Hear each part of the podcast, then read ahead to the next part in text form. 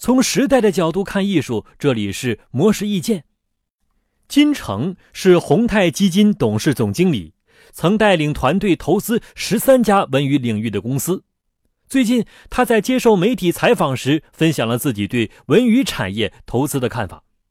在金城看来，文娱是个大赛道，其中包括文化娱乐、体育、旅游、教育等多个板块。而仅仅是文娱板块，又可细分为音乐、游戏、电竞、文学、漫画、动画等十几个领域。在这其中，文学与漫画就是两个差异很大的行业。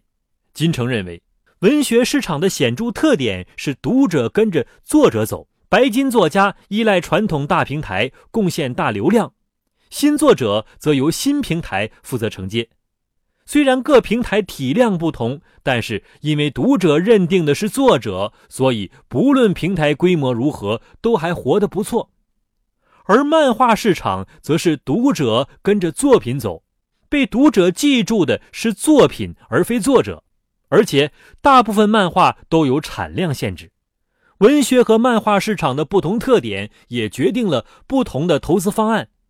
金城说。在文学领域，可选择投资一些新平台，因为这类平台可以承接很多新作家，采用一些更适应现代人的阅读方式。在漫画领域，则不能选择小平台，因为大平台生存空间都不大，小平台几乎没有机会。小平台一旦冒头，大平台会用流量优势碾压。金城认为，在未来。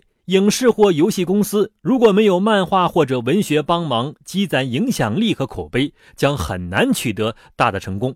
因为文娱行业的发展趋势是资源整合，它的表现形式既有可能是几家拼合，也有可能是由强势企业逐渐融入上下游。